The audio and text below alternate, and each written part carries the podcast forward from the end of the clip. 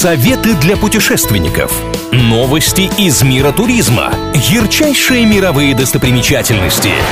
Клуб радиопутешественников на правильном радио. Привет всем желающим облететь мир! Сегодня прогуляемся по самым живописным местам России.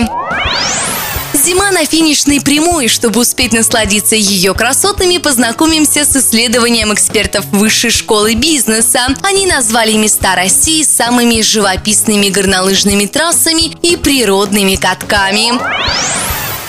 Список не мог остаться без Байкала. Самое глубокое, чистейшее озеро в мире застывает очень красиво. Прокатиться по льду на коньках и сделать памятное фото – мечта многих путешественников. Один из самых больших естественных катков в дагестанском селе Мочох порадует любителей фигурного катания. Через прозрачный лед в солнечную погоду можно увидеть растения и рыб.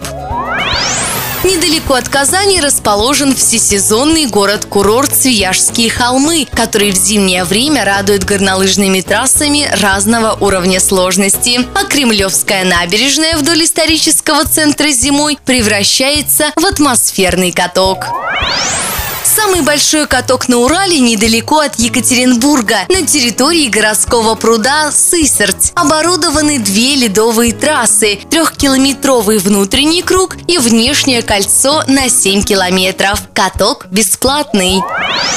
В Ленинградской области много озер, но самые туристические места для катания на коньках на Ладожском. Эти пейзажи прославили Иван Шишкин и Николай Рерих. Как и у всех природных озер, замерзание льда неравномерное, так что перед поездкой нужно обязательно простроить маршрут. Где мы окажемся в следующий раз, неизвестно, но если вы всегда готовы путешествовать, даже в мыслях, я Маша Сафонова с вами. С меня самые свежие туристические новости, интересные факты и лучшие достопримечательности со всего мира.